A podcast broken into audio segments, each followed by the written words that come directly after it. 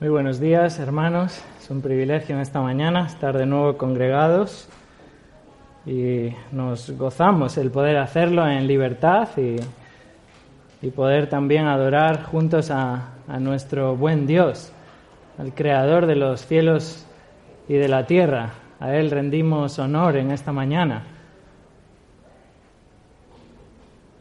Si ya has pensado en esto, puedes pasar a otra cosa, pero si todavía no has recapacitado en lo que estamos haciendo aquí en este día, pues este es un buen momento para hacerlo y que realmente todo lo que hagamos sea fruto de nuestra adoración, incluida ahora este tiempo en el cual vamos a estar escuchando la voz de Dios, que verdaderamente nuestro corazón sea dócil y humilde para recibir la palabra.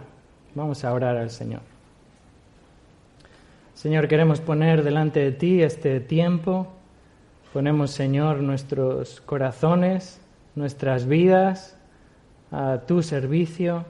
Queremos, Señor, que tú obres en cada uno de nosotros, trayendo entendimiento de tu palabra, convicción de nuestro pecado, arrepentimiento genuino para seguir creciendo, para seguir madurando espiritualmente fortaleza por medio de tu Espíritu, Señor, para alentarnos, para animarnos, para consolarnos, para impulsarnos a seguir adelante en el ministerio que tú nos has encomendado.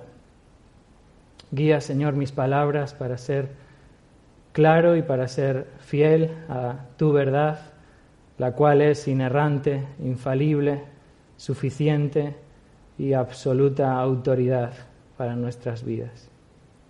A ti oramos en este día, en el nombre de Cristo. Amén. El sermón de esta mañana no podía empezar de otra manera que hablando de Charles Spurgeon, conocido como el príncipe de los predicadores, uno de los más grandes predicadores que ha tenido la historia predicó el Evangelio a cientos de miles de personas. Su influencia como predicador del Evangelio alcanzó naciones. Incluso ha perdurado aún después de ya más de 150 años.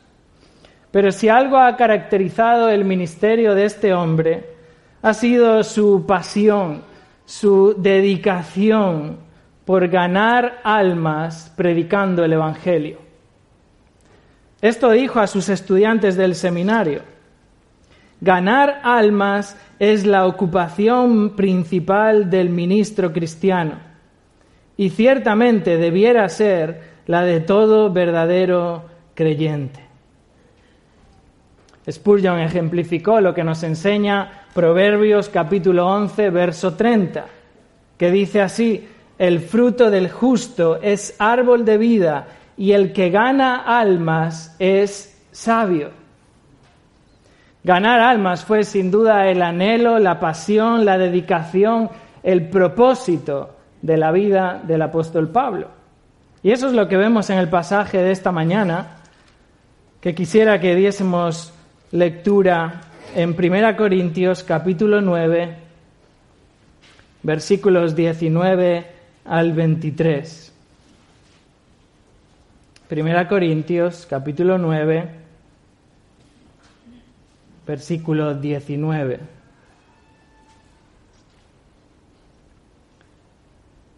Dice así la palabra de Dios, Primera Corintios 9, verso 19. Por lo cual, siendo libre de todos, me he hecho siervo de todos para ganar a mayor número. Me he hecho a los judíos como judío para ganar a los judíos a los que están sujetos a la ley, aunque yo no esté sujeto a la ley, como sujeto a la ley para ganar a los que están sujetos a la ley, a los que están sin ley, como si yo estuviera sin ley, no estando yo sin ley de Dios, sino bajo la ley de Cristo, para ganar a los que están sin ley. Me he hecho débil a los débiles, para ganar a los débiles. A todos me he hecho de todo, para que de todos modos salve a algunos. Y esto hago por causa del Evangelio, para hacerme copartícipe de Él. Recordar, hermanos, que el apóstol Pablo está aquí respondiendo una serie de preguntas, preguntas que los corintios les habían hecho. En concreto, en el capítulo 8, Pablo comienza a responder la pregunta en relación a qué hacer con la comida sacrificada a ídolos. Pablo comienza su respuesta en el versículo 1 del capítulo 8, donde dice en cuanto a los sacrificados a los ídolos y Pablo comienza a dar su respuesta. Y esta respuesta abarca hasta el capítulo 11, versículo primero. Así que el pasaje de esta mañana se halla en medio de esta sección, en medio de esta respuesta, ¿qué hacer con la comida sacrificada a ídolos? Recordáis, lo hemos explicado en domingos pasados, cómo algunos creyentes corintios entendían que ahora en Cristo tenían libertad para poder comer la carne sacrificada a ídolos. Muchos de ellos eran invitados a celebraciones, eh, hacían eh, sacrificios en esas celebraciones y comían carne que había sido sacrificada a ídolos. Y ellos entendían que no tenían ningún problema en comer de dicha carne. De hecho, mucha de esta carne era vendida en carnicerías a un precio más barato, así que entendían que los ídolos no son nada, que tenemos libertad en Cristo y que podemos comer de dicha carne. Sin embargo, había también en Corinto otros creyentes que no tenían ese conocimiento. Y para ellos comer de esa carne era pecaminoso, era pecado. Para ellos comer de esa carne era como participar en ese sacrificio a un dios pagano. Así que el apóstol Pablo dedica estos tres capítulos a explicar que en ocasiones, aún teniendo libertad, aún teniendo el derecho de poder hacer algo que sabemos que no es pecado, porque la Biblia no prohíbe eso como pecado, aún en esas ocasiones debemos de privarnos de esa libertad que tenemos en Cristo por amor a nuestro hermano. Debemos privarnos de ejercer nuestro derecho, nuestro privilegio, nuestra libertad en Cristo, para no ser tropiezo a nuestro hermano, para no ser un obstáculo para ellos, para no provocar que ellos caigan y pequen.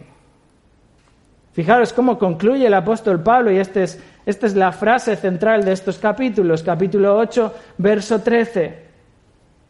Por lo cual, si la comida le es a mi hermano ocasión de caer, no comeré carne jamás, para no poner tropiezo a mi hermano.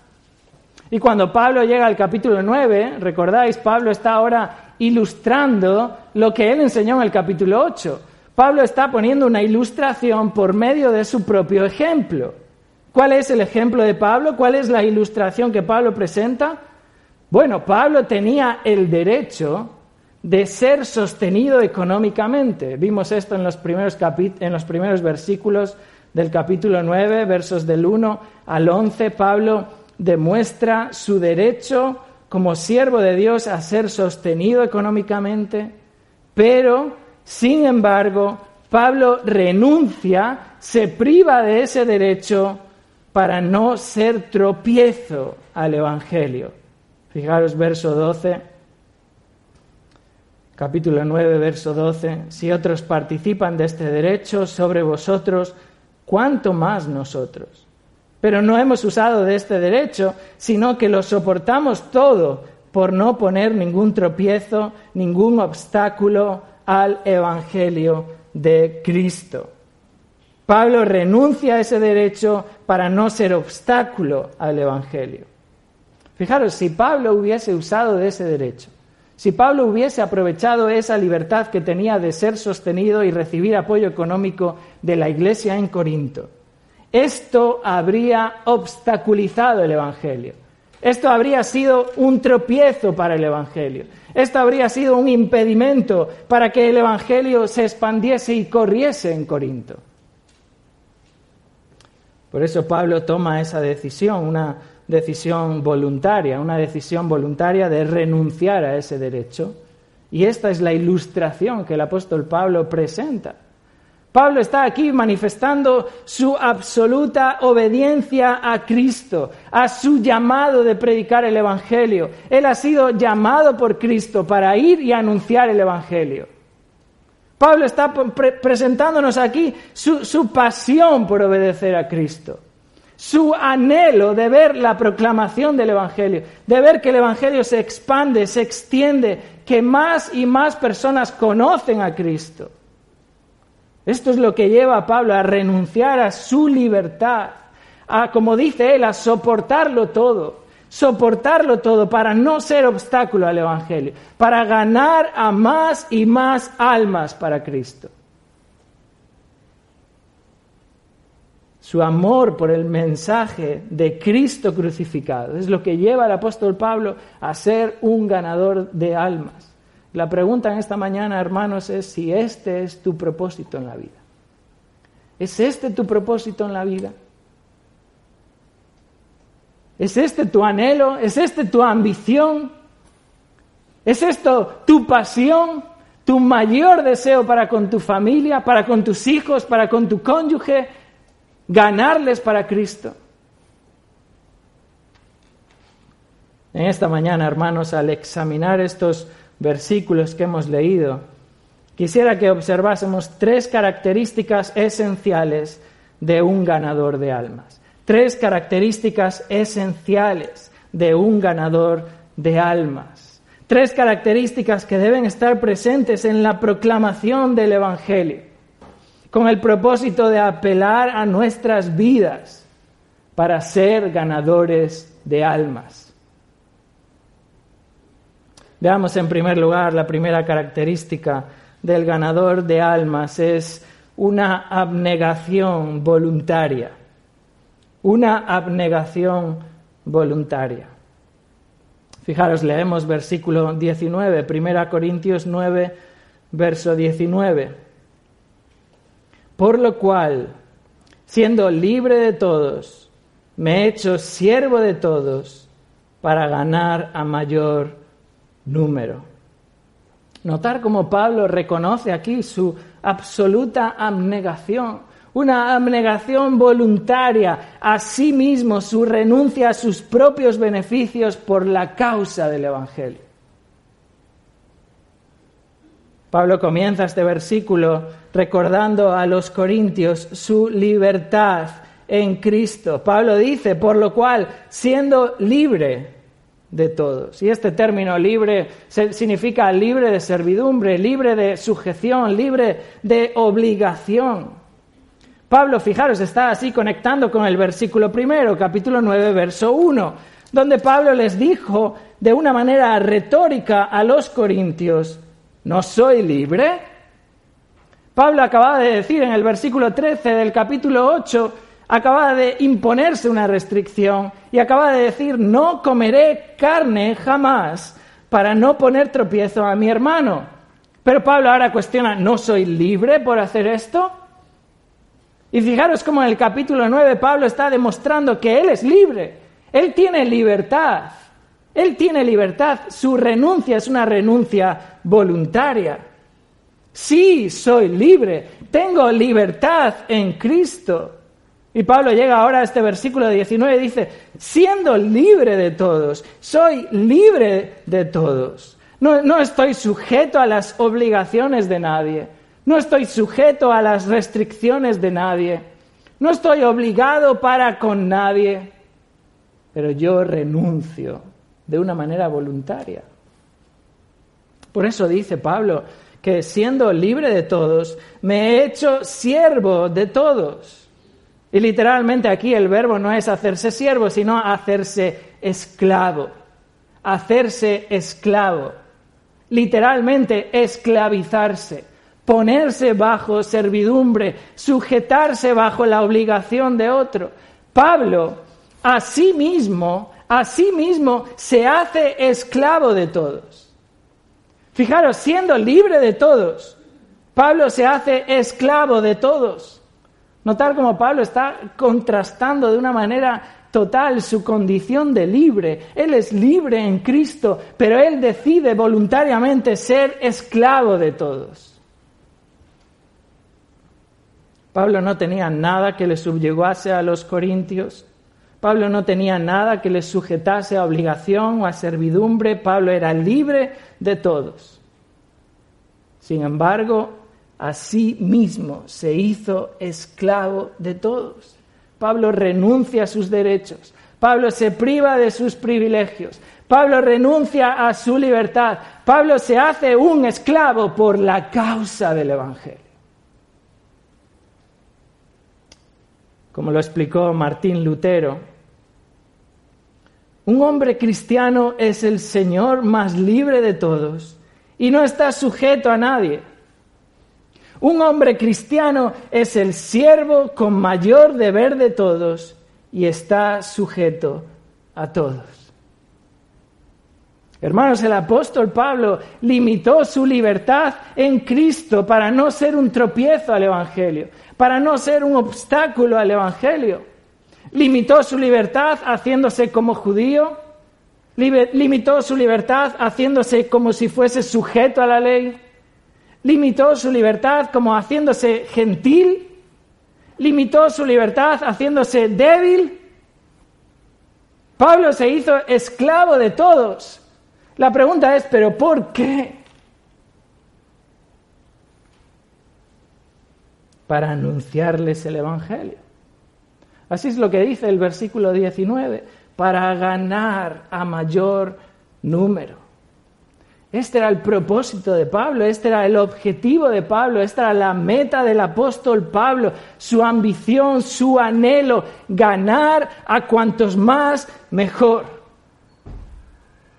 Fijaros en este verbo ganar, que significa literalmente adquirir algo por medio del esfuerzo. Eso es lo que significa este verbo. Y alude por el contexto sin duda a ganarlos para salvación.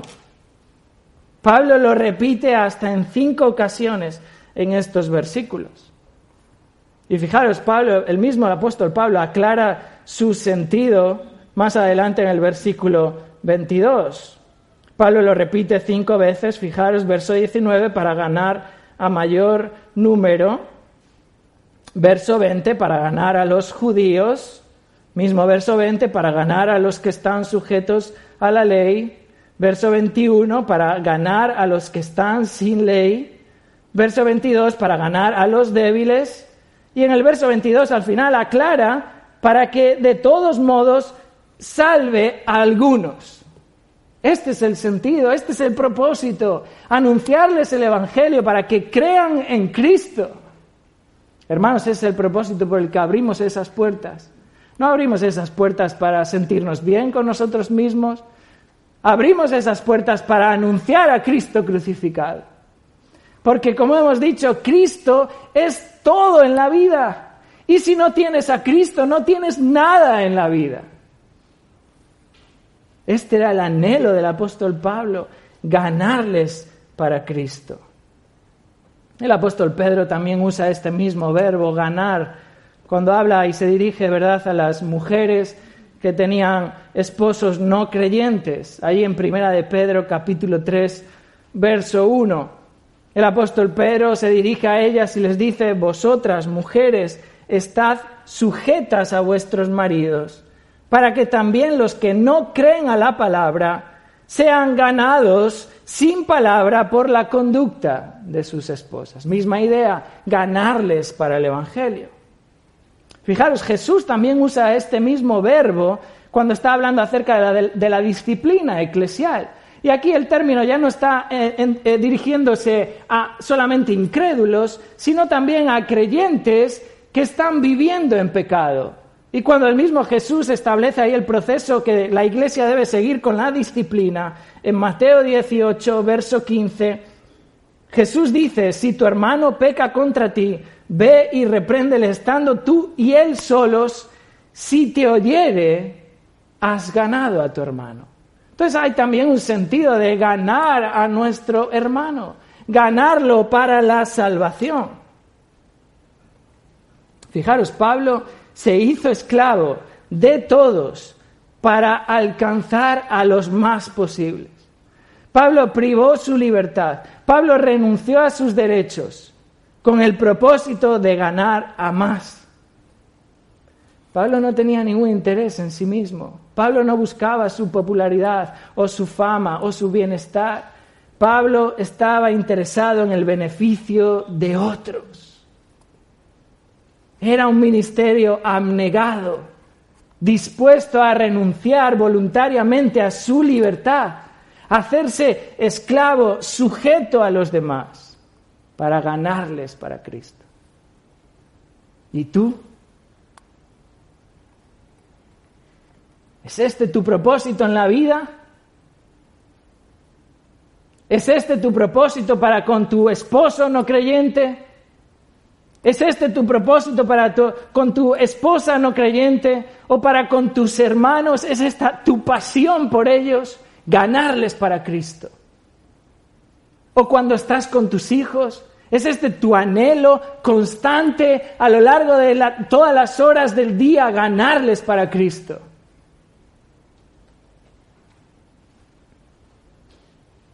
¿Estamos dispuestos a ceder nuestros derechos, a privarnos de nuestra libertad? ¿Estamos dispuestos a renunciar a nuestros privilegios para ganar a otros para Cristo? ¿Para ganar a tu cónyuge? ¿Para ganar a tus hijos? La proclamación del Evangelio demanda, en primer lugar, abnegación.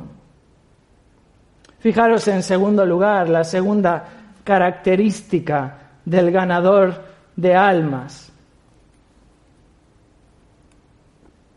La segunda característica es una acomodación apropiada. Una acomodación apropiada. Fijaros versículos 20 al 22. Dice así el apóstol, verso 20. Me he hecho a los judíos como judío, para ganar a los judíos, a los que están sujetos a la ley, aunque yo no esté sujeto a la ley, como sujeto a la ley, para ganar a los que están sujetos a la ley. A los que están sin ley, como si yo estuviera sin ley, no estando yo sin ley de Dios, sino bajo la ley de Cristo, para ganar a los que están sin ley. Me he hecho débil a los débiles, para ganar a los débiles. A todos me he hecho de todo, para que de todos modos salve a algunos. Fijaros, el apóstol Pablo estuvo dispuesto a acomodarse a todos, a amoldarse, a adaptarse a todos para ganar a mayor número. Fijaros como Pablo dice, verso 20, me he hecho a los judíos como judío para ganar a los judíos. Vemos aquí al apóstol Pablo que llegó a ser como un judío. Interesante porque el apóstol Pablo era verdaderamente judío, pero él está aludiendo aquí a, la nación judía. Me he hecho a ellos como si fuera uno entre ellos, como un judío. Pablo estuvo dispuesto, aún después de haber sido convertido, a celebrar festividades judías o ritos judíos o a observar determinados días especiales. Pablo estuvo dispuesto a abstenerse de ciertos alimentos que los judíos prohibían, con el propósito de alcanzar a los judíos. Pablo visitaba las sinagogas, lo hacía en el día de reposo, donde se juntaban los judíos, donde se le permitía hablar como judío. Y Pablo obviamente les predicaba acerca de Cristo crucificado. Pablo anhelaba la salvación de los judíos. Pablo estaba dispuesto a quitar de en medio cualquier obstáculo para que los judíos pudiesen oír el Evangelio, pudiesen oír a Cristo crucificado. Fijaros, este fue su propósito al circuncidar a Timoteo. Cuando Pablo elige a Timoteo para que la acompañe, Pablo sabe que la circuncisión no añade ninguna bendición espiritual. La circuncisión no es nada, lo hemos visto en el capítulo 7, verso 19.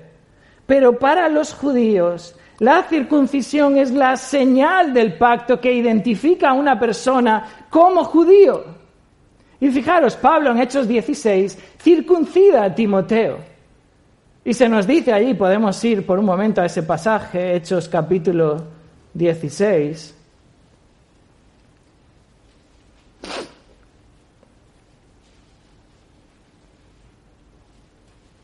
Fijaos, versículo 1, Hechos 16, 1. Después llegó a Derbe y a Listra, y aquí había allí cierto discípulo llamado Timoteo, hijo de una mujer judía creyente, pero de padre griego. Y daban buen testimonio de él los hermanos que estaban en Listra y en Iconio. Quiso Pablo que éste fuese con él y tomándole le circuncidó por causa de los judíos que había en aquellos lugares, porque todos sabían que el padre de Timoteo era griego. Fijaros, para que Timoteo pudiese ser recibido por los judíos, Pablo circuncida a Timoteo. Vemos el caso contrario con Tito, otro de sus discípulos amados, ¿verdad? Pablo no circuncida a Tito, vemos esto en Gálatas capítulo 2. Vemos allí que, Tito es bien recibido en Jerusalén, aún no siendo circuncidado. Pero vemos ahí que el propósito por el cual no se circuncida a Tito en esa ocasión es porque los judaizantes estaban tratando de imponer la circuncisión como un medio de salvación. Y Pablo reconoce, si circuncido a Tito, estoy adulterando el Evangelio porque estoy poniéndome de acuerdo con estos falsos que predican un Evangelio falso. Pablo no está adulterando nunca el Evangelio. Lo vamos a ver más adelante cuando Pablo dice, estoy sujeto a la ley de Dios, sujeto a la ley de Cristo. Pablo no adultera el Evangelio, pero en aquello que tiene libertad en Cristo, Pablo se hace como judío para ganar a los judíos. Fijaros, Pablo añade, versículo 20, regresando a 1 Corintios capítulo 9, verso 20. Pablo añade y dice, me he hecho a los que están sujetos a la ley, aunque yo no esté sujeto a la ley, como sujeto a la ley, para ganar a los que están sujetos a la ley. Estos sujetos a la ley a los que Pablo se refiere aquí en este capítulo eran aquellos, ¿verdad?, que vivían bajo las obligaciones de la ley. La ley mosaica, eh, sujetos a esas ordenanzas de la ley mosaica. Fijaros, no solamente judíos hacían esto, sino también prosélitos que dependían de cumplir la ley. Dependían, como nos dice Gálatas, de las obras de la ley, de cumplir las demandas de la ley. Pablo dice que se hizo a ellos como, y esa palabra es, es importante que, que esté ahí en la Biblia, se hizo como judío y se hizo como sujeto a la ley, pero no estando en verdad sujeto a la ley. Fijaros, Pablo mismo lo aclara diciendo, aunque yo no esté sujeto a la ley, Pablo es libre, Pablo tiene libertad en Cristo, pero en su libertad en Cristo, el apóstol Pablo llega a ser como alguien bajo la ley pero no por obligación como, como aquel que en verdad está sujeto a la ley. La Biblia es clara, ¿verdad?, en, afirmar que aquellos que creemos en Cristo, que el creyente en Cristo no está bajo la ley mosaica. La salvación es por gracia, por medio de la fe y no por las obras de la ley. La salvación es por gracia, por medio de la ley y no, por medio de la fe y no por las obras de la ley. Vemos como Pablo lo dice en Romanos capítulo 6, verso 14, no estáis bajo la ley, sino bajo la gracia. O en Gálatas capítulo 3, verso 13, Cristo nos redimió de la maldición de la ley. Él fue hecho por nosotros maldición. Pablo no estaba bajo la ley. El creyente en Cristo no está bajo la ley, pero sin embargo, el apóstol Pablo reconoce que en ocasiones él llegó a ser como uno sujeto a la ley. Y lo hizo con el propósito de alcanzarles para el Evangelio. Vemos un ejemplo de esto en Hechos capítulo 21.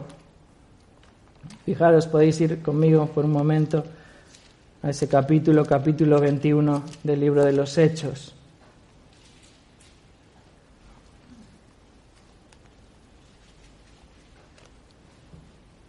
Hechos 21, verso 17.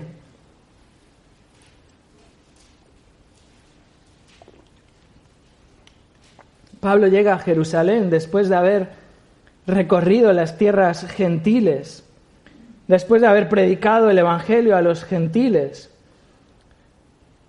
Lucas nos lo relata aquí en Hechos 21, verso 17. Cuando llegamos a Jerusalén, los hermanos nos recibieron con gozo.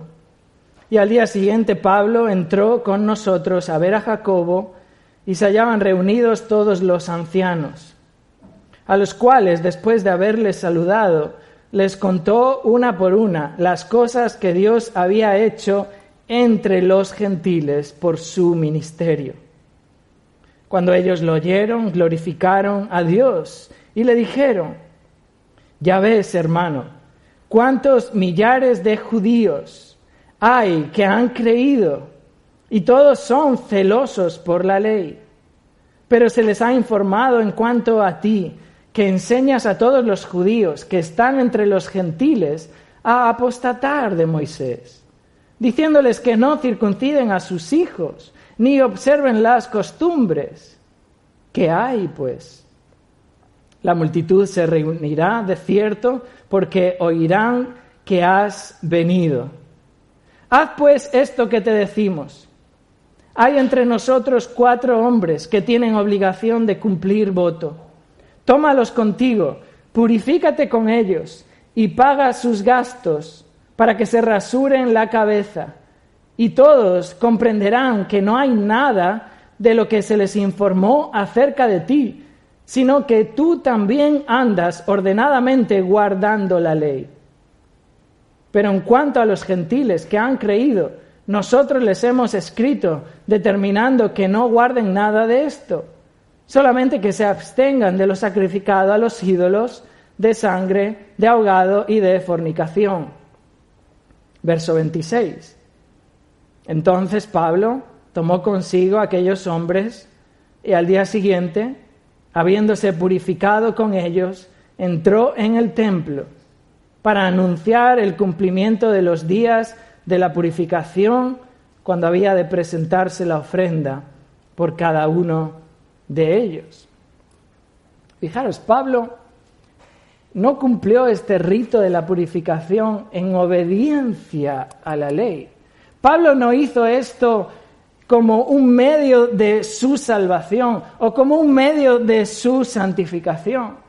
Pablo privó su libertad en Cristo para hacerlo o no hacerlo e hizo la purificación para que de esa manera, fijaros, él había estado predicando entre los gentiles, hizo el rito de la purificación para que de esa manera, como lo, explica Lucas, pudiese entrar en el templo y predicarle el Evangelio a multitud de judíos. Fijaros lo que le dijeron los apóstoles, la multitud se reunirá de cierto porque oirán que has venido. Y Pablo aprovecha la ocasión se acomoda a ellos para ganarles para el Evangelio.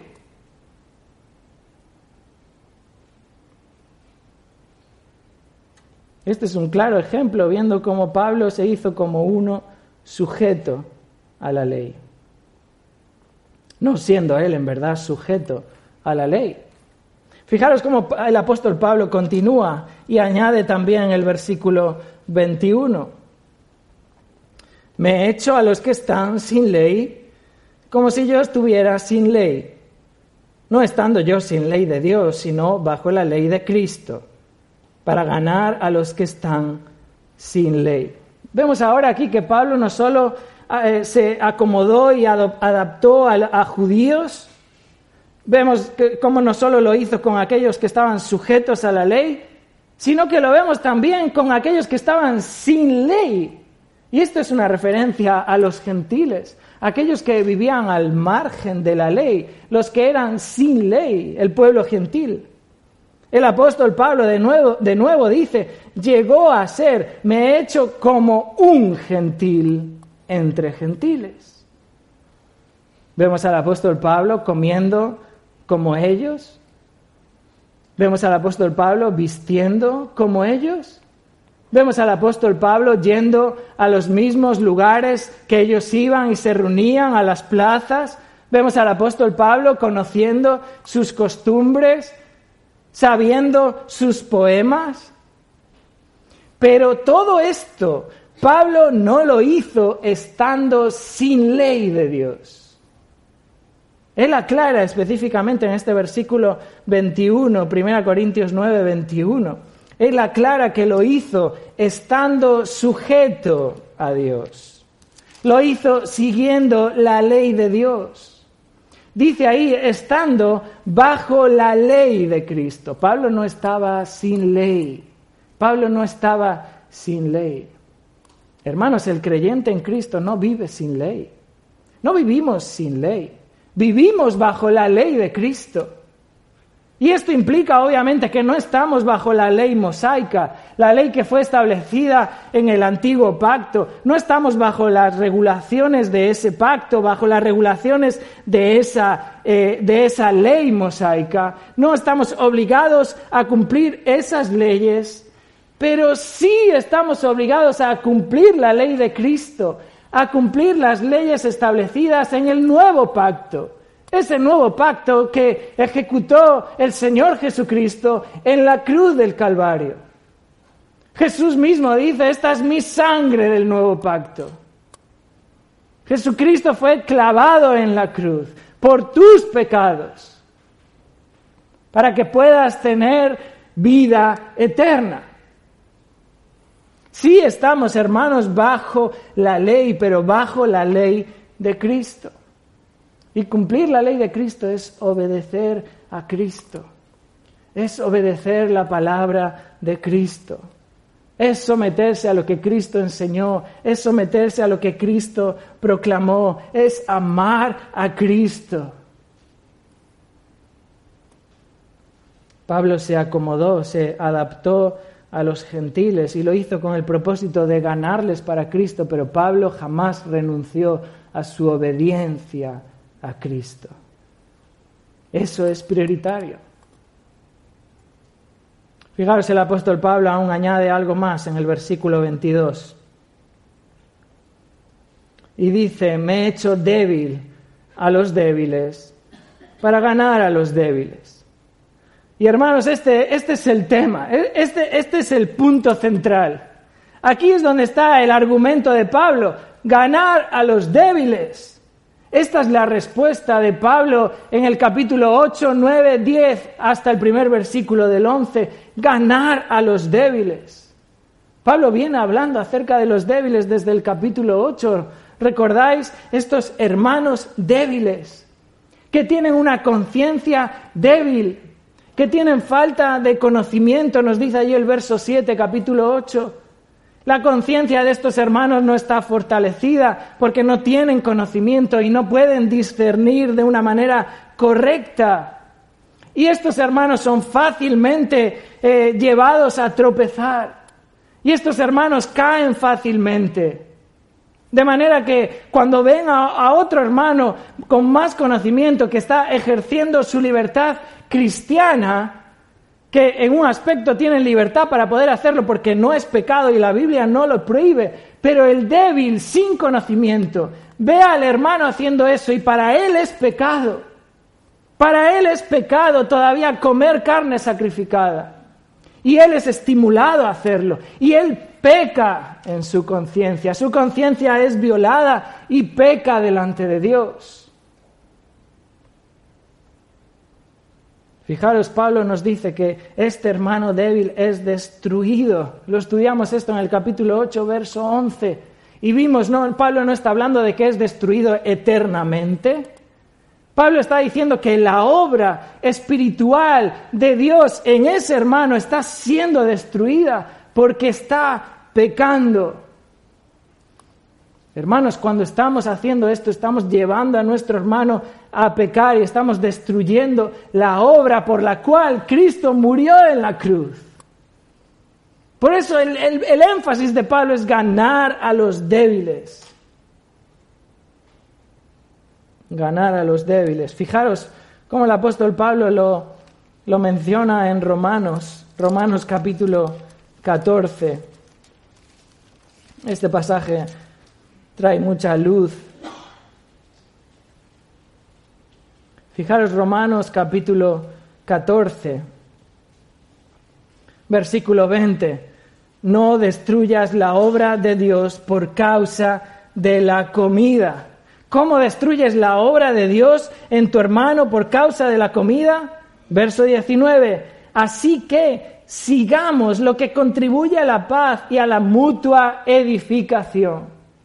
Fijaros, Pablo está diciendo, el hermano débil es destruido, no es edificado. No es edificado, es destruido por tu actitud.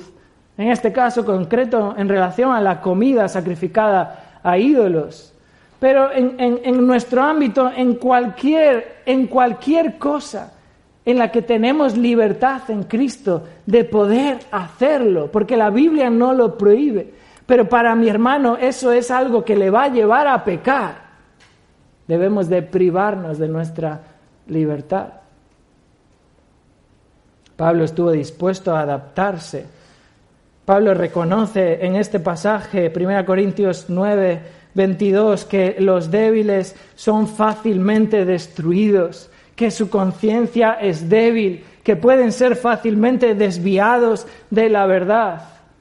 Y Pablo está dispuesto a adaptarse a ellos, a acomodarse a ellos, a renunciar a sus libertades para ganar a los débiles. Fijaros, Pablo dice aquí ganar a los débiles y usa el mismo verbo que usó antes. Pero Pablo está hablando aquí de fortalecer su fe, de confirmar su salvación, de impedir que estos hermanos sean destruidos. Fijaros, Pablo está, lo que está haciendo es procurar la restauración de ese hermano, como vimos en Mateo 18. Confronta al hermano y si te oyere, has ganado a tu hermano. Ganar a los débiles, que no sean destruidos, que sean restaurados después de que han pecado, que puedan volver y ser restaurados. Pablo quiere ganar a estos. Pablo no quiere ser tropiezo para estos. Fijaros, Pablo lo expresa aún mejor en el capítulo 10, dentro de este mismo contexto. Primera Corintios, verso, capítulo 10, verso 32. Pablo dice, Primera Corintios, capítulo 10, verso 32, no seáis tropiezo. Y fijaros la división, no seáis tropiezo, ni a judíos, ni a gentiles, ni a la iglesia de Dios. Y fijaros cómo continúa, como también yo en todas las cosas agrado a todos. Y aquí está la idea, me acomodo, me hago esclavo de todos, no procurando mi propio beneficio, sino el de muchos, para que sean salvos. Fijaros, Pablo dice ahí, para que sean salvos. No seáis tropiezo a judíos, ni a gentiles, ni a la iglesia de Dios, porque mi propósito es que sean salvos. El apóstol Pablo se movió buscando el beneficio de muchos para que sean salvos, para ganarlos para Cristo. Notar, Pablo no está afirmando que los débiles puedan perder su salvación. Hermanos, la salvación no se pierde. Pablo no está afirmando que la salvación se pierde. Pablo está afirmando que Él actuó con el propósito de que fuesen salvos. Él no quería ser tropiezo para ellos, Él quería ganarlos para Cristo, que sean salvos. Hermanos, este es el propósito en cualquier proceso de disciplina. Cuando un hermano peca, el propósito es ganarlo. El propósito es ganar al hermano. Pero si el hermano rehúsa obedecer y no se arrepiente, Somos llamados a ir con dos o tres testigos y volver al hermano y confrontarle con su pecado. Y si se arrepiente, has ganado a tu hermano. Pero si el hermano no se arrepiente, has de decirlo a la iglesia, has de comunicarlo a sus hermanos, para que estos a su vez vayan a ese hermano que está pecando, confronten al hermano para que éste se arrepienta de su pecado. Y si se arrepiente, has ganado a tu hermano. Pero si no se arrepiente, pero si no se arrepiente, dice ahí Jesús, tenle por gentil y publicano.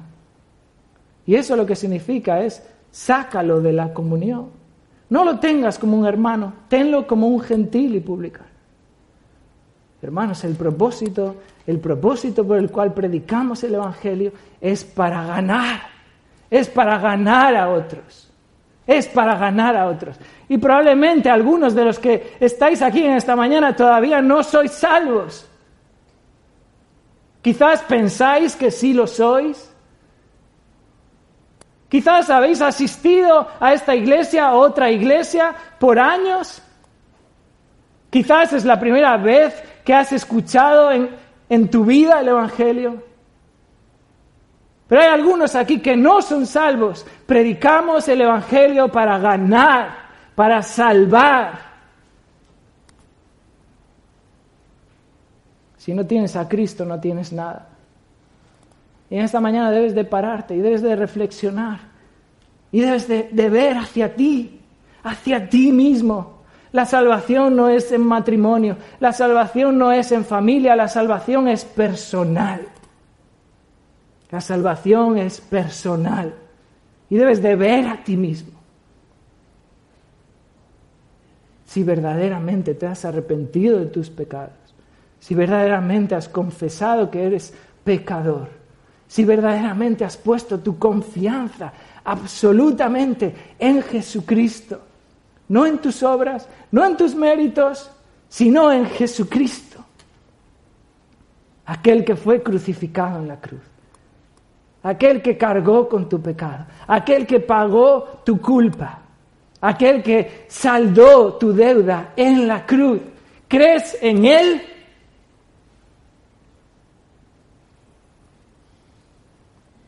Eso lo es todo en la vida. Eso lo es todo en la vida. Y Pablo tiene este anhelo, este deseo. Y por eso el apóstol Pablo se acomoda a todos. Y de esta manera Pablo concluye en el versículo 22. Primera Corintios capítulo 9, verso 22, Pablo dice, a todos me he hecho de todo, para que de todos modos salve a algunos. El apóstol Pablo estuvo dispuesto a adaptarse a todos, a renunciar a su libertad para que todos pudiesen oír el Evangelio. Fijaros, Pablo no está aquí enseñando que debemos de hacernos como el mundo para ganar el mundo. Algunos han malinterpretado este pasaje diciendo que debemos hacernos y vivir como el mundo para así poder ganar el mundo. No, no, Pablo no está enseñando eso. Pablo no está enseñando eso. Pablo está hablando de acomodarse a todos, privándonos de nuestra libertad renunciando a nuestro derecho, a nuestra libertad en Cristo. No está dándonos libertad para pecar. Pablo está diciendo, renunciamos a la libertad que tenemos en Cristo, en aquellas cosas que la ley de Cristo no prohíbe. Renunciamos a esa libertad para ganar a otros. Pero Pablo en ningún momento está consintiendo que desobedezcamos a Dios que no nos sujetemos a Cristo. Fijaros también, esta acomodación nada tiene que ver con la integridad del mensaje. Pablo no está diciendo que podemos manipular el mensaje para que éste sea más, más oído. Fijaros, Pablo en ningún momento está modificando el mensaje para que sea menos escandaloso o más agradable por la audiencia. No es una cuestión de acomodar el mensaje para que éste sea más respetado. Hermanos, no acomodamos el mensaje para tener más audiencia a ese mensaje. Nos acomodamos nosotros, nosotros, nosotros somos los que nos privamos de nuestras libertades, cedemos a nuestros derechos, renunciamos a nuestros privilegios para que más y más personas oigan de Cristo. Esto es lo que, lo que han hecho muchos misioneros, ¿verdad? A lo largo de la historia, cambiando su manera de vestir, cambiando su forma de hablar, cambiando su manera de saludar, comiendo cosas que nunca habías comido o de la manera que nunca lo habías hecho, o dejando de beber determinadas bebidas. Nos adaptamos, nos acomodamos a ciertas costumbres para alcanzarles para Cristo. Estamos dispuestos a todo si eso redunda en la extensión del Evangelio de Cristo.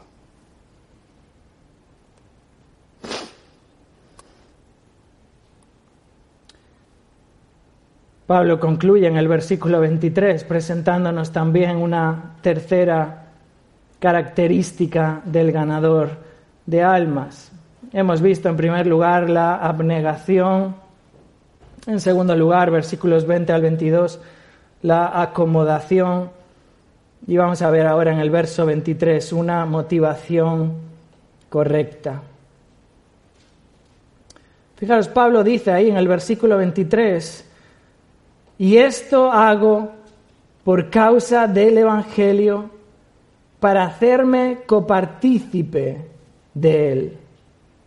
Pablo termina esta sección con, esta frase, esto lo hago por causa del Evangelio. Lo que mueve mi renuncia, lo que mueve mi abnegación, lo que mueve mi adaptación a todos, mi acomodación a todos, eh, me acomodo a creyentes, me acomodo a no creyentes, es la causa del Evangelio, es por amor al Evangelio, es en pro de que el Evangelio avance y sea proclamado a más y más personas. Fijaros, Pablo no se acomodó eh, a todos para ser agradable a todos. El propósito de Pablo no era ser popular entre los gentiles o entre los judíos, o ser un predicador super guay o un apóstol súper divertido. Pablo lo hizo por la causa del Evangelio, para que el Evangelio fuese proclamado, fuese oído. Hermanos, no predicamos el Evangelio para que la sociedad nos respete, para que la sociedad nos aprecie, o para que el mundo nos quiera o nos alabe. Predicamos el Evangelio porque es poder de salvación a todo aquel que cree y en ningún otro hay salvación. Lo que motivó al apóstol Pablo fue precisamente el mensaje de Cristo, Cristo crucificado. Que ese mensaje fuese proclamado, anunciado. Y él añade ahí en el verso 23, esto hago por causa del Evangelio para hacerme copartícipe de él. Fijaros, Pablo no quiso ser obstáculo al Evangelio. Pablo no quiso ser una causa de tropiezo al Evangelio. Pablo no, quiso ser eh, alguien que pusiese un impedimento al Evangelio, sino todo lo contrario. Pablo lo que quiso es que el Evangelio corriese y fuese proclamado. Pablo quiso participar en esa, en esa proclamación del Evangelio, en ese anuncio del Evangelio. Pablo quería contribuir a la extensión del Evangelio. Esta es la motivación correcta, el Evangelio. No es la popularidad de la iglesia, no es la, la, buena acogida que la sociedad da a la iglesia o al mundo evangélico. No, no es eso. Es que el Evangelio sea oído y podemos tener oportunidad para salir en la tele, en la radio, en los periódicos, en los parques y donde sea. Pero si no predicamos el Evangelio, no estamos haciendo a lo que hemos sido llamados, estamos perdiendo el tiempo, hermanos. la motivación correcta de alguien que anhela proclamar el Evangelio es precisamente que el Evangelio sea proclamado. Participar en el Evangelio, contribuir a que otros puedan oír el Evangelio. Pero de esta manera que hacía el apóstol Pablo, privándose uno mismo, no privando el mensaje, no modificando el mensaje, no adulterando el mensaje, predicando a Cristo crucificado,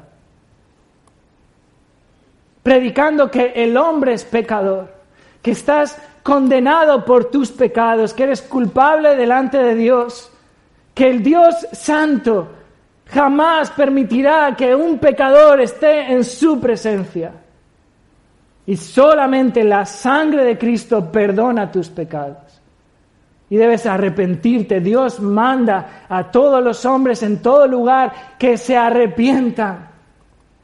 Debes de ir a Jesucristo arrepentido por tus pecados y creyendo en Él, confiando en Él, confiando en Jesucristo. Él murió por ti en la cruz. Él cargó con tus pecados. Esta es la motivación correcta, participar en el Evangelio. ¿Qué estás haciendo? ¿Qué estás haciendo?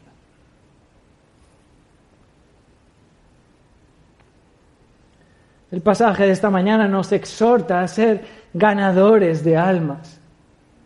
Hermanos, este pasaje nos confronta con nuestra pasividad tantas veces, con nuestra comodidad tantas veces. En lugar de privarnos de nuestros privilegios y nuestras libertades, disfrutamos de nuestros beneficios y libertades. Vivimos cómodos y este pasaje nos exhorta a privarnos de nuestra libertad para anunciar el Evangelio, para ganar a otros, para ganar a cuantos más podamos. Termino con las sabias palabras de este hombre, Charles Spurgeon diciendo, jóvenes, ancianos, hermanas de todas las edades,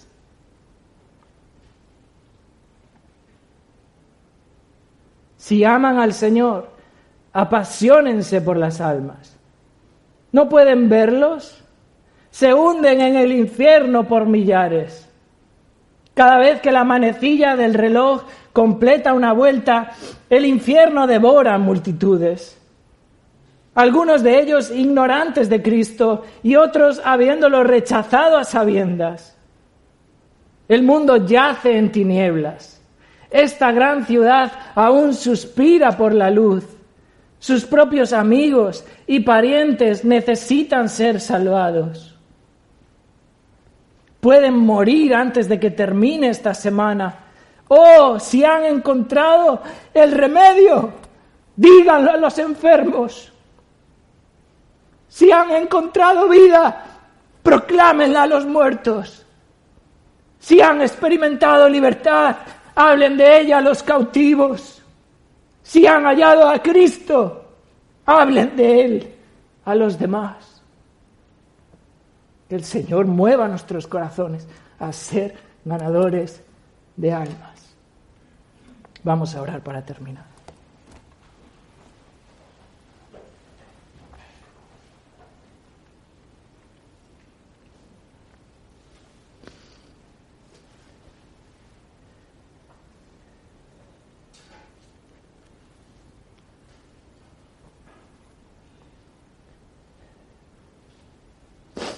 Señor, estamos agradecidos en esta, en esta mañana por tu palabra.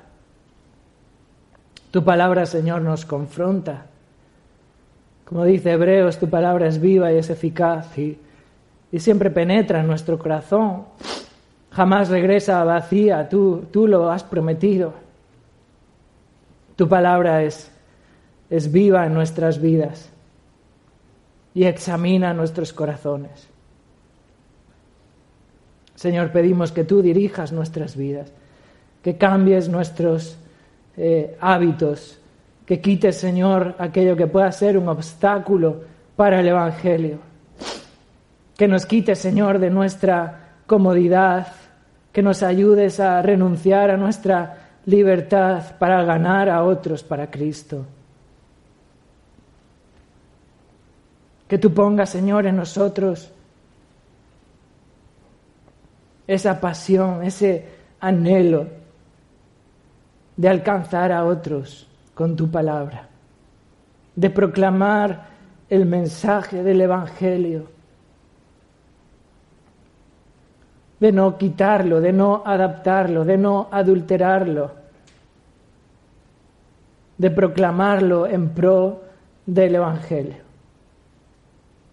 Que tú, Señor, en esta mañana quebrantes vidas que todavía están aquí aferrándose a su pecado, que todavía se rebelan contra humillarse, contra arrepentirse delante de ti.